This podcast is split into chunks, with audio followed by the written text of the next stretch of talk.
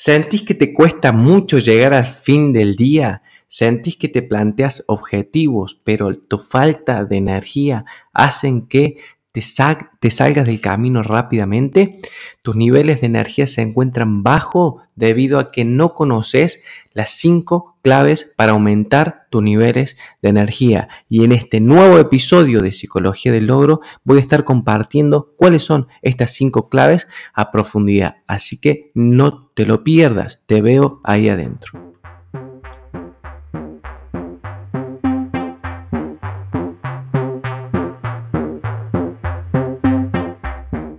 Bienvenidos amigos a Psicología del Logro, un espacio de transformación. Mi nombre es Dario Rosas y en este podcast te voy a compartir todas las herramientas, tips, y consejos de desarrollo personal que me sirvieron a mí y a muchísimas personas más a transformar su vida para siempre. Porque no importa lo que quieras lograr o alcanzar, siempre el primer paso va a ser tu forma de pensar.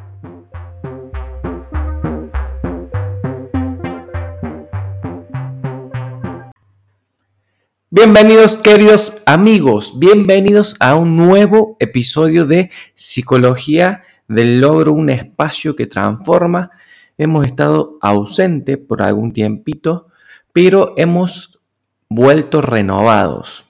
Hemos vuelto con mucha energía y muchas ganas de continuar con este proyecto que la verdad a mí me gusta mucho hacerlo y me, gusta mucho recibir sus mensajes y sus comentarios de cómo los ayuda cada uno de los episodios. Así que, y hablando un poco de energía, hablando un poco de energía, hemos estado ausentes por unas situaciones de, de vacaciones, así que nada, nada grave, pero no deja de ser una renovación de energías. Y muchas veces nosotros hemos planteado muchas de las estrategias para lograr crear Em, ciertos hábitos o lograr ciertas metas. Y para generar todo ese cambio en nuestro proceso personal, se requiere de aumentar nuestros niveles de energía. Podemos tener toda la información, podemos incluso accionar con toda la información, pero si nuestra biología, nuestra fisiología no está preparada para afrontar eh, esas acciones que muchas veces requieren altas demandas de energía, nuestra biología nos va a terminar jugando un papel en contra, nos va a estar saboteando nuestro propio éxito o saboteando el camino para que nosotros podamos alcanzar esa mejor versión de cada uno, que sería el objetivo de Primero que tiene este podcast y segundo que toda persona debería de conocer. Saber que existe, buscar esa, esa versión mejorada al máximo nivel posible debería ser un propósito de cada una de las personas. Si cada una de las personas se desarrolla a su máximo potencial, seguramente sería otro el mundo que habitamos, ¿sí? Pero vamos a hablar de rápidamente de cómo obtener cinco formas de obtener y elevar nuestros estándares y elevar nuestros niveles de energía. Vas a notar que algunas de ellas muy probablemente las conozcas, pero vamos a profundizar un poquito más en cada una de ellas y buscarle la vuelta no solo para que las conozcas, y que las aprendas y que las sepas, sino que veas la forma de ponerlas en práctica. ¿sí? Son cinco formas de Em, de aumentar nuestros niveles de energía. Vamos a hablar también un poco del ámbito de la nutrición, vas a ver, que es un ámbito, yo repito, eh, no repito, digo, yo no soy nutricionista para nada, pero a, medida que ha pasado el tiempo y uno siempre me gustó hacer mucho deporte, ha aprendido cierta información y hay mucha información. Lo que tiene el ámbito de la, de la nutrición de mi punto de vista, es que mismos especialistas recomiendan situaciones opuestas a la de otros, a la de otros especialistas. Por lo tanto, esto no va, esto no va a ser más que una, una mirada muy personal, obviamente sacada de personas especialistas, pero es, común que puedas encontrar, em, ¿cómo decirlo? Información totalmente polarizada o contraria a la que pueda mencionar acá. Independientemente de lo que sea, fíjate qué es lo que te hace más sentido común, qué es lo que te hace más lógica. Y lo importante y lo más importante de todo esto es que lo pongas en práctica y que vos puedas vivenciar esos efectos o esos cambios que cada una de, eh, lo que de la información que vamos a compartir a continuación em, te pueda eh, dar. ¿sí? Vamos a empezar primero con algo que es muy común de mencionar y vamos a empezar con el tema número uno o clave número uno para elevar nuestros niveles de energía y tiene que ver con la respiración. ¿sí? La respiración es un mecanismo que muchas veces ni siquiera lo hacemos consciente y todos sabemos los grandes beneficios que obtiene. Lo, difícil muchas veces es tener, hacerlo de forma permanente, tener el control de la respiración. Básicamente lo que mencionan acá es que tenemos que ser conscientes de una respiración y nos hablan de un fundamento desde el punto de vista del oxígeno, que todo o mucho de nosotros lo conocemos, pero menciona un aspecto un poco más profundo y que abarca literalmente al sistema linfático. Nuestro, nuestro sistema circulatorio que lleva nutrientes, que lleva oxígeno, tiene un mecanismo natural, tiene una, una bomba que ayuda al transporte de toda esa información, que es el corazón, pero existe un sistema que no está dotado de ningún mecanismo de bombeo y es el sistema linfático y tiene gran importancia al momento nuestro de ayudar a limpiar, es el barredor de todas las toxinas producto del metabolismo celular, de todas las células muertas que, genera el organismo, de la renovación celular y demás em, cantidad de desechos que va generando nuestro metabolismo y es el responsable de filtrar y eliminar y neutralizar todo ese desecho corporal, podríamos decirlo, ¿sí? El sistema linfático contiene glóbulos blancos, ¿sí? Y tiene, y es más, dentro de, alguna de, las cosas que contiene, ¿sí? Contiene glóbulos blancos, que sabemos que es fundamental para nuestro eh, sistema inmune. Y algo, un dato muy importante es que en volumen tiene cuatro veces más que la sangre, ¿sí? O sea que es mucho más, tiene mucha más cantidad de volumen el líquido linfático y básicamente lo que se produce eh, el sistema linfático es eh, llevar todos esos desechos a depósitos que hay en nuestro cuerpo, que son los ganglios, para que esas toxinas y esas células muertas sean procesadas y destruidas y eliminadas. El tema es que cuando no tenemos buena, buena circulación linfática, toda esa toxina queda ahondando nuestro cuerpo, ¿sí?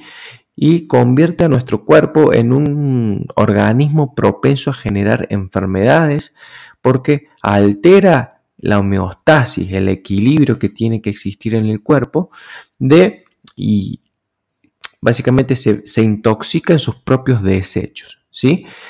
¿Cómo se mueve esta linfa si es que nosotros no, tenemos naturalmente un corazón que, mueva este líquido? Básicamente está comprobadísimo, y ya te voy a mencionar al fisiólogo que, que habló sobre esto, que se mueve a través del movimiento corporal, o sea, la activación muscular en un porcentaje importante, pero el gran porcentaje mayor lo hace a través de la respiración, como que genera un vacío o una presión negativa, que la respiración profunda obviamente, que produce que este líquido em, linfático pueda fluir y pueda mejorar su caudal para poder ser, para poder transportar todos estos desechos. ¿Quién mencionaba esta? El doctor Jack Shields, especialista en linfología. Te voy a leer un poquito más eh, preciso lo que mencionaba. Descubrió que la manera más eficaz de estimular la depuración del sistema linfático es la respiración profunda, ya que multiplica la velocidad de depuración hasta 15 veces. ¿sí? O sea, que si nosotros nos movemos poco, tenemos una vida sedentaria, o sea, básicamente no estimulamos la activación muscular y no tenemos el hábito de generar buena respiración o momentos de realizar, por lo menos acá mencionan hasta 10 respiraciones profundas, generamos un cuerpo tóxico, generamos un cuerpo de eh, cuya sangre también se vuelve mucho más espesa, por lo tanto aumenta, el cuerpo tiene que aumentar la presión arterial y con todo eso que, y todos los problemas que eso genera, ya de alterar y modificar el metabolismo, ¿sí? Nosotros solamente con hacer actividad física o activaciones musculares y generar episodios o momentos de respiraciones profundas podemos ayudar a que este líquido linfático se mueva con rapidez y llegue a las zonas donde tiene que llegar para ser procesada todo, eh, todo el desecho que genera el metabolismo celular. ¿sí? Obviamente, obviamente, eso por un lado del sistema linfático, lo podés eh, ahondar un poco más si querés. Y también conocemos los beneficios de la respiración del aporte sanguíneo, del aporte de oxígeno que genera eh, la respiración a todas las células del cuerpo. ¿sí? De hecho, se hizo un estudio muy interesante que voy a mencionar el doctor, premio Nobel de, eh, de medicina, doctor Otto Gurburg. ¿sí? Este doctor lo que hizo básicamente es separar a un grupo de, mm, de, ratas, ¿sí? De ratas, quitarles células, ¿sí? Y las dividió en tres partes. A un grupo las, las limitó de oxígeno, básicamente le quitó el oxígeno durante 30 minutos. Y al otro grupo, que eran los grupos de controles, eran de tres tipos, a través de, un enfrascado le, seguía aportando oxígeno y, y presión adecuada. ¿Estamos? Básicamente lo que sucedía cuando, cuando al tiempo, al tiempo de, que sucedió esos 30 minutos, empezaron a descubrir que obviamente muchas células que no tenían oxígeno se morían, ¿sí? que era esperable, pero lo más loco del descubrimiento es que muchas células empezaban a mutar. ¿Qué quiere decir? La célula, cuando no tiene el aporte de oxígeno necesario, comienza en su instinto de seguir sobreviviendo, empieza a mutar, empieza a modificar su estructura genética para poder adaptarse y seguir con vida. Y las mutaciones celulares, cuando les inyectan estas células de vuelta a, las ratas, generaron procesos tumorales.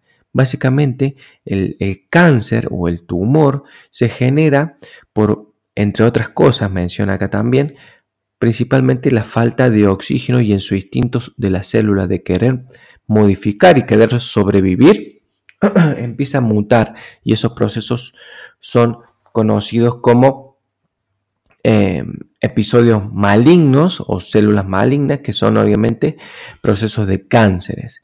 Entonces fíjense cómo una persona que empieza a tener eh, una respiración inadecuada debido a que desconoce o debido a que genera respiraciones solamente superficiales o que está estresada. Fíjese que cuando una persona está estresada o con miedo o con preocupaciones, tiende a ser más superficial su respiración y no genera estos, estos cambios importantes, ya sea por un lado en la limpieza del desecho que genera el metabolismo celular, sino el aporte adecuado de oxígeno a las células, sumado a otras condiciones también, puede empezar a, tener serios problemas en cuanto a su salud. ¿sí? Entonces, el primer punto, y para no hacerlo demasiado largo es la respiración y cómo esta afecta al sistema linfático y cómo obviamente em, afecta al sistema de la oxigenación de las células de nuestro cuerpo. ¿sí? Entonces, punto número uno, la respiración, mejorar. ¿Qué te recomienda básicamente acá? Que hagas episodios de respiraciones donde hagas un tiempo de respiración, el que te lleve 4 o 5 segundos, ¿sí?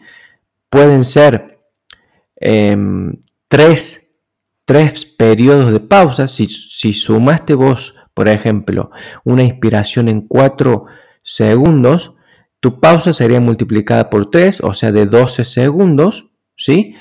Y la exhalación debe ser el doble de tu inspiración. Si hiciste 4, contenes 12 y expiras en 8. Porque lo que estás buscando ahí es promover durante la exhalación más prolongada es la eliminación y la limpieza del sistema linfático y la eliminación de las toxinas del cuerpo. Entonces, básicamente, vos contás lo que te lleva a una inspiración que no sea forzada, respiras normalmente, buscas un poco más de profundidad que lo normal y a eso lo multiplicas por 3 para retener el aire al, final, al finalizar la inspiración y lo multiplicas en segundos para poder generar la exhalación. Que hagas 10 eh, ciclos de esto, inspiración, retengo y exhalación es un ciclo, es suficiente con que lo hagas dos veces al día, al iniciar tu día y al finalizar el día. Puede ser también que los combines con las meditaciones, que tiene mucho que ver con esto, y eh, es muy, muy beneficioso. ¿sí? Vamos a pasar directamente al segundo punto. Al segundo punto, y obviamente este también es un punto bastante conocido, y vamos a hablar de el agua, ¿sí? Vamos a hablar del agua, del consumo de agua. Y todos conocemos el beneficio de tener agua. ¿sí? No voy a redundar en eso porque hay mucha información, pero voy a compartir algún, un poco de información que va un poco más allá y que eh, me parece muy, muy interesante. Todos sabemos que nuestro organismo tiene un 80% de agua, ¿sí? Generalmente los especialistas y en mucha bibliografía recomiendan obviamente el consumo de agua el literal, el agua de canilla puede ser. El tema es que muchas veces el agua de esa tiene muchos eh, metales pesados, tiene cloro, tiene flúor y por ahí nos, nos termina afectando, inundar nuestro cuerpo de esa calidad del agua. ¿Qué se puede hacer si tenés un filtro? un filtro que, vienen, que son bastante conocidos, se puede utilizar para mejorar la calidad del agua y muchos mencionan que lo ideal sería tener de, de 8 a 12 vasos de agua, ¿sí? Pero acaban un poco más allá y sugieren que empezar a consumir el agua que tienen ciertos alimentos es mucho más saludable porque ya la naturaleza ha realizado una filtración, por así decirlo, de toda esa, de esa agua que contiene y que le ha, em, le ha permitido a esa fruta, en este caso, poder desarrollarse y crecer. Entonces, ponen como eso, esa, esa novedad que te puede resultar a vos como a mí, para que puedas empezar a utilizar las frutas como medio de consumo de agua. ¿sí? Los tres alimentos más abundantes en agua son las frutas, las verduras también y las legumbres. Lo que sucede que cuando no tenemos mucha agua en nuestro cuerpo, la sangre se vuelve espesa. ¿sí?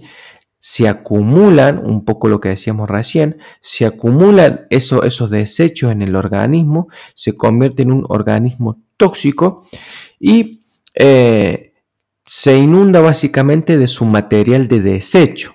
Si vos te pones a pensar la en la naturaleza, las, todos los seres vivientes excepto el hombre, son los únicos, solamente toman agua, no toman ni gaseosa, no toman ni jugo, no toman ni cerveza, lo único que toman, que su instinto natural y que lo que es saludable, solamente consumen agua. Entonces, el agua debería de formar em, como parte primordial de nuestra hidratación. O sea, si nos vamos a hidratar, que sea con agua. Podemos tomar otras cosas en algunas situaciones festivas, reuniones obviamente, pero siempre es interesante neutralizar todo eso, eso ese químico que muchas veces consumimos a través de, de agua o a través de los licuados que son lo que se recomienda mejor para consumir lo que es eh, el agua de la fruta, como recién te decía, y además que aporta la, eh, famosa y conocida fructosa, que básicamente es la, glucosa de, la, de, la, de, la, fruta. ¿sí? Entonces eso es bien, bien importante el consumo de agua. Y algunas situaciones que por ahí suceden que la gente piensa que eh, solamente consume agua cuando hace calor. Tu cuerpo necesita la misma cantidad de agua cuando hace frío que cuando hace calor. ¿sí? Eso es muy, muy importante. Fíjese acá un estudio que dice que con solo perder el 2% del agua de nuestro cuerpo, se pueden disparar las posibilidades de niebla mental y alteraciones en la memoria de, corto, de corta duración. Tomando la cantidad de agua necesaria diariamente, se pueden disminuir el riesgo de cáncer de colon en un 45%, cáncer de seno en un 79% y cáncer de vejiga en un 50%. Así que, gente, un, buen hábito a incorporar sería el hecho de utilizar el agua permanentemente para hidratarnos durante las comidas. Sí es muy importante, y esto presten mucha atención, en qué momento utilizo el agua, en qué momento utilizo el agua, porque si lo utilizamos durante la comida, el tema es que nuestro estómago, cuando tiene que digerir comida y si es em, sobre todo comida que es muy, que, que, se llaman alimentos concentrados, básicamente son alimentos que tienen poca agua, el cuerpo necesita levantar temperatura, el estómago necesita levantar temperatura para poder degradar y sintetizar esos alimentos. ¿sí? Si nosotros cuando estamos comiendo y si tenemos el, mal hábito, que ahora vamos a hablar un poquito de esto, de consumir muchos alimentos concentrados o de poca agua, y encima después, durante la comida, ingerimos agua y sobre todo si está fría, hagan de cuenta que le estamos eh, bajando la temperatura a ese estómago, por un lado, lo cual tiene que gastar de nuevo mucha energía para elevar esa temperatura y poder sintetizar eso. Y además de eso, también estamos diluyendo la cantidad de ácido clorhídrico que, o los jugos gástricos que el, el cuerpo sintetiza para degradar esa comida. Por lo tanto, si nosotros modificamos nuestra alimentación y podemos combinar alimentos que sean de poca agua en menor cantidad y de mucha agua en mayor cantidad, ahora el próximo punto voy a hablar de eso, no vamos a tener la necesidad de consumir tanta agua, ¿sí? No vamos a tener la necesidad de consumir tanta agua, por lo tanto vamos a facilitar el proceso digestivo, por un lado, no diluyendo los, el ácido clorhídrico, los jugos gástricos, ni bajando la temperatura cuando consumimos agua de ese estómago que está haciendo un gran gasto de energía para elevar la temperatura.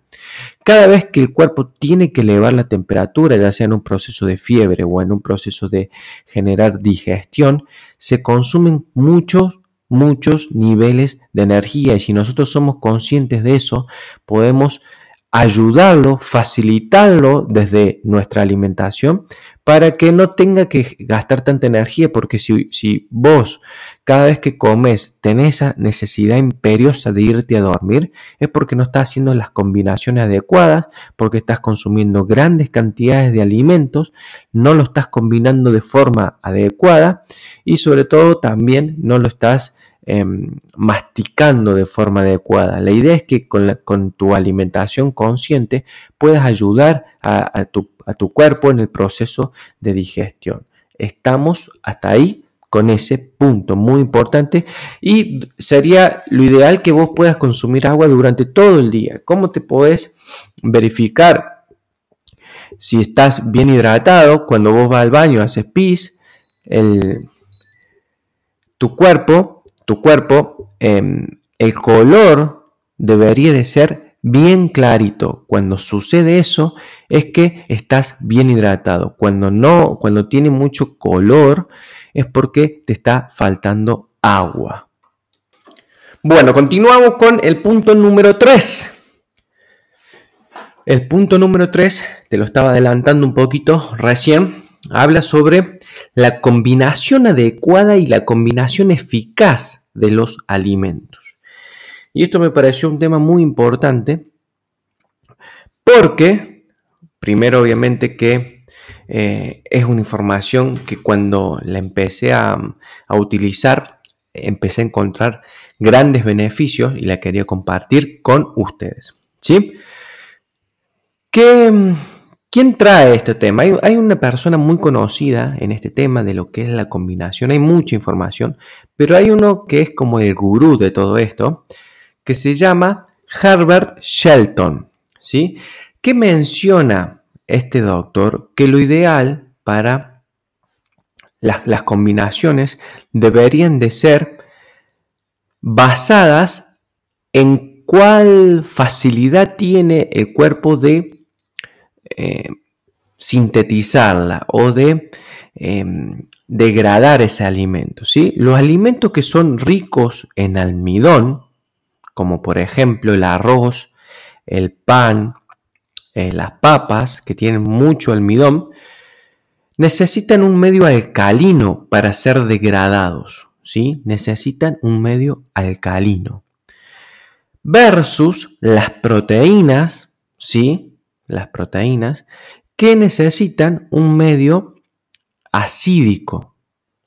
El tema es que cuando muchas veces nosotros mezclamos, por ejemplo, carne con papas, estos, este, el cuerpo necesita generar un medio alcalino para la papa y un medio acídico para eh, la proteína o para la carne. Y eso genera como que se neutralizan. Se neutralizan estos dos medios y terminan prolongando o generando mayor gasto de energía, terrible gasto de energía, para poder degradar esta combinación que no es la adecuada. ¿sí?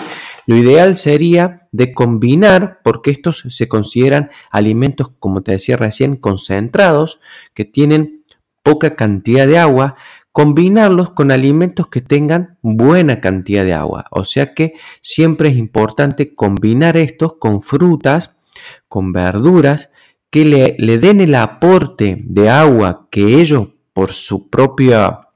Em, por sus propios medios no tienen para poder favorecer esa digestión. Fíjate cuando comes, qué sé yo, em, con el mismo ejemplo, eh, carnes con papa, es hasta demasiado agresivo para el cuerpo tener que degradar toda esa, cantidad de, alimentos. Y como no tienen agua, como no tienen agua, necesitamos nosotros aportarle esa hidratación para facilitar el transporte y terminamos, generamos, primero eh, neutralizamos los, los ácidos o los jugos gástricos del estómago para poder procesar esa alimentación y encima también cuando tomamos agua o tomamos lo que sea, generamos enfriamiento de ese sistema digestivo que está haciendo un esfuerzo tremendo. Si vos si estás acostumbrado a hacer este tipo de combinaciones, eh, vas a notar que sí o sí necesitas después ir, irte a dormir o necesitas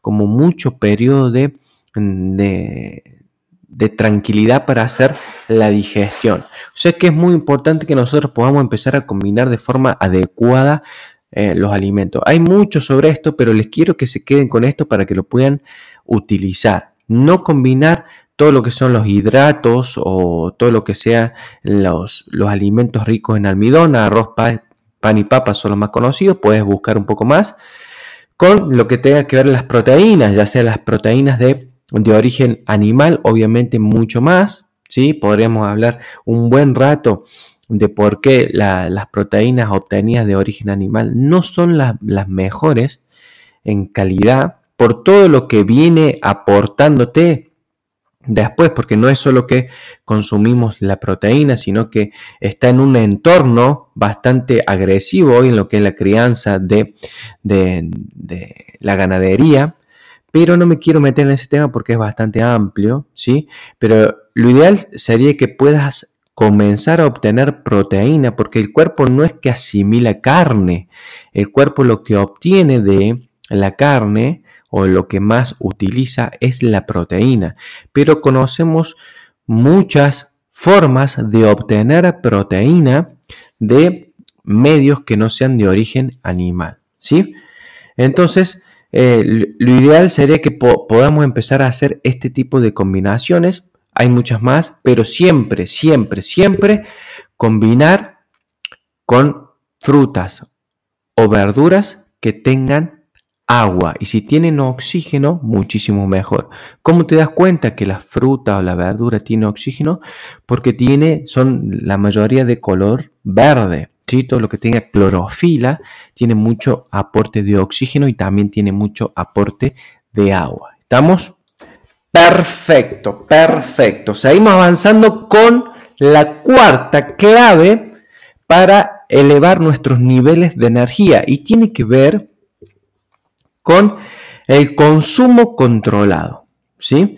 Y acá un doctor muy conocido llamado Ray Wolf menciona, literalmente lo voy a leer como lo dijo él, hasta la fecha, la subnutrición es la única método para retrasar el proceso de envejecimiento y prolongar la longevidad de los animales de sangre caliente. Y obviamente esto se transporta y se y se mm, puede tener en cuenta para los seres humanos. Retardar, em, perdón, la subnutrición es el único método para retardar el proceso de envejecimiento y prolongar la longevidad de animales. A todos nos gusta comer, es natural que nos guste comer, el tema es que muchas veces utilizamos a la, a la alimentación como un sanador emocional, básicamente, y no lo utilizamos como un aporte de nutrientes, ¿sí? Y esto tiene que ver, bueno, acá había, hablaba mucho un estudio de las clases sociales y demás, pero no me voy a ahondar mucho en eso. Lo, lo vamos a separar por personas que tienen la información comen para nutrirse, ¿sí? Y muchas personas que no tienen la información comen solamente por el placer inmediato que le da la comida, ¿sí? Y obviamente en, eventos sociales, en, juntadas con amigos, siempre está la comida de por medio y generalmente nunca es la más adecuada. Entonces nosotros tenemos que generar un equilibrio en base a eso. Si sé que hay un evento donde por ahí no es que es inevitable, pero sé que voy a comer o un poco de más, o voy a comer alimentos demasiado procesados o, o demasiado ricos en azúcares, tengo que generar inmediatamente el desequilibrio. ¿Qué quiere decir? Al otro día yo me tengo que tomar el día para poder hacer la curva o el declive de toda esa eh, intoxicación, por así llamarlo, de ese evento. Hay muchas personas que lejos de eso, al otro día continúan con sus vidas rutinarias y sus vidas rutinarias contienen mucha cantidad de alimentos procesados y cantidad de alimentos consumidos, básicamente. Entonces, Acá también mencionaba sobre, sobre, cómo afecta la fisiología y hasta la conducta de la persona. Hay estudios que directamente se, se refieren a que personas malnutridas son más propensas a generar enfermedades mentales, a delinquir incluso. Está todo explicado acá, pero no quiero adentrarme porque se va a hacer muy largo, es por ahí un tema bastante controversial y no quería eh, em, meterme en ese tema específicamente, sino que el objetivo de esto es darte información para que vos puedas obtener más energía y nada más, ¿sí? Obviamente mayor cantidad de energía, vos tenés que visualizar el estómago como si fuese em, una hoguera que necesita todo el tiempo estar eh, a cierta temperatura. Si yo, ¿qué pasa? Si yo de repente a esa hoguera, que es mi estómago, eh, le pongo mucha leña de, golpe y la, la, arrebato de leña de golpe, el cuerpo tiene que generar un proceso de gasto, de consumo de energía para volver a mantener la temperatura ideal. Entonces, lo ideal es consumir pocas cantidades con mayor frecuencia, si se, si se quiere, y tratar de disminuir el consumo de alimentos. Si a esto le sumas una combinación adecuada, vas a notar que em, tus niveles de energía se van a elevar. ¿Sí?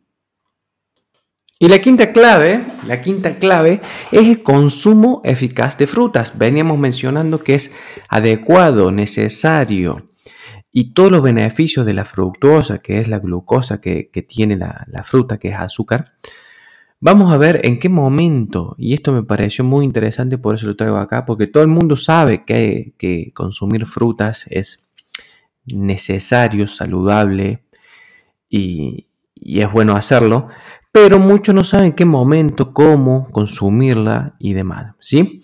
Vamos a hablar un poco de, em, del consumo eficaz del consumo eficaz de la fruta. Básicamente lo que, el beneficio que tiene principalmente es que está comprobado que lleva muy poca energía su digestión, las frutas. ¿sí? Y además nuestro cerebro consume para su funcionamiento gran parte es glucosa. ¿sí? Gran parte es glucosa para su funcionamiento. Y obviamente la, fruta tiene la fructosa, que es la, glucosa que se convierte en glucosa, y un 90% de agua, o sea que alimenta nuestro cerebro por un lado y nos ayuda a limpiar nuestro cuerpo a través de la, la cantidad de agua que ya dijimos está filtrada. ¿sí? Lo ideal de consumir las, frutas ricas en agua sería a la mañana y en ayunas. ¿Por qué? Porque generalmente eh, la mayor parte de la fruta se sintetiza en el intestino delgado, no se sintetiza en el estómago, sino que en la porción que le continúa, por así decirlo, y por lo tanto, si nosotros tenemos el estómago ocupado en carnes y en, en otros alimentos que ya el cuerpo está generando mucho consumo de energía para degradarlos, no vamos a poder aprovechar esta sensación. Por eso muchas veces, no sé si te pasa que cuando consumiste eh, mucha carne o mucho alimento procesado, no sé, hamburguesas, eh, lo que sea, no te dan ni, siquiera ganas de consumir frutas, porque el cuerpo es muy inteligente y te va a limitar o, llegar a esa saciedad para que no le incorpore más nada porque tiene que hacer un gasto importantísimo de energía para poder eh, seguir con eso. Entonces, para aprovechar eh, la, fructuosa, la glucosa eh, natural de las frutas, lo que deberíamos de hacer es consumir estos, este tipo de alimentos a la mañana y en ayunas y poder lograr que el cuerpo procese esta, esta sintetice o haga el proceso digestivo de estos alimentos hasta llegado cerca del mediodía. O sea que practicar cada tanto, ese es otro tema que es del ayuno intermitente, pero ir tratando de nosotros sin o con esta información empezar a consumir, por lo menos en ayunas, frutas que tengan mucha agua, la mayoría tiene mucha agua, y eh, empezar a hacer eh, el hábito de que sea lo primero que consumimos a la mañana, con un, puede ser con un vaso de agua, con un vaso de con, té, con té caliente, por ejemplo, o agua natural. Eso es muy importante, ¿sí? Eh, además de todo esto, la fruta contiene bioflavinas que evitan el espesamiento de la sangre y las adherencias de las arterias. Obviamente esta esta molécula ayuda a que la sangre no se haga tan viscosa, ¿sí? Y, que, y ayuda a eliminar las adherencias de las arterias. Entonces, obviamente eso ayuda a, que la presión arterial también tenga que bajar y nos ayuda también a comenzar el día con mucha, mucha más energía. Si tenés un desayuno demasiado abundante, fíjense que siempre fuimos educados, por lo menos eh, por lo menos yo, con la, famosa frase de que se, desayuna como un rey, se almuerza como no sé qué y se come como todo lo contrario. Fíjese que lo que tenemos que hacer ahora es básicamente resumir esto, es el, el proceso que más lleva y conlleva energía es la digestión. Y si nosotros estamos tratando de obtener energía, no le demos tanto gasto energético a ese estómago, comamos adecuadamente, ya hemos mencionado algunos beneficios de qué comer y cómo, y que tratemos de dosificar ese consumo de alimentos la mayor cantidad eh, de tiempo posible. Eh, muchos mencionan de que comemos más de lo que realmente necesitamos. Por eso una de las mayores epidemias del, mundo es la, obesidad, que, que, se da no solo también por lo que comemos, sino por lo que tomamos muchos, eh, muchos em, líquidos que consumimos, ¿sí? ricos en azúcares también, que no llegamos después a, procesar, a sintetizar, a, no, a esa energía no consumirla, la depositamos como grasa y empezamos a aumentar de peso producto de no solo lo que comemos, sino también de lo que bebemos. Estamos amigos, así que vamos a hacer un pequeño repaso para ir cerrando. No quiero que se me vaya más em, eh, en tiempo el podcast de hoy. Lo vamos a ir resumiendo. El primer punto es el tema de la respiración, ya sea en sus beneficios del sistema linfático o en sus beneficios del sistema circulatorio. El punto número dos es el consumo de agua, ¿sí? El punto número 3, la combinación eficaz de alimentos, evitar em, utilizar almidones con proteínas, o sea, arroz, pan, papas, con todo lo que sean las proteínas. El punto número 4 es la ley del consumo controlado, disminuir la cantidad de alimentos, no llegar a, no llegar a la comida con hambre, porque ahí empezamos a devorarnos todo y comemos seguramente de más. Y la quinta clave es el consumo eficaz de frutas. ¿sí? El consumo eficaz de fruta tiene que ver con utilizar alimentos ricos en agua y consumirlos en ayunas. Mucho de acá se abre la arista de todos los jugos saludables que podés consumir a la mañana y todas las combinaciones necesarias para arrancar un día con mucha, mucha energía, mucha productividad para que esa energía la puedas canalizar y utilizar en crear todas tus metas, en crear todos tus sueños, todo tu plan, toda la planificación anual y poder llevar eh, tu vida a otro nivel. Literalmente va a depender de cómo utilices o cómo no malgastes directamente la energía de tu cuerpo. Así que espero que les haya servido, que les haya gustado. Repasen este episodio si quieren. Mencionen o busquen les recomiendo mucho los autores de estos estudios que he ido mencionando o de los que les llame la atención, profundicen mucho más, que hay mucha información y que esto sea la puerta solamente para que, lo, eh, que, les abra eh, a partir de este audio para que ustedes puedan iniciarse en, un estilo de vida mucho más saludable que le aporte mucha, mucha más salud y energía en su vida. Así que amigos, les mando un fuerte saludo. Gracias por llegar hasta acá. Los veo, nos vemos, nos escuchamos en el próximo episodio de Psicología del Logro, un espacio que transforma. Chao, chao, chao, chao.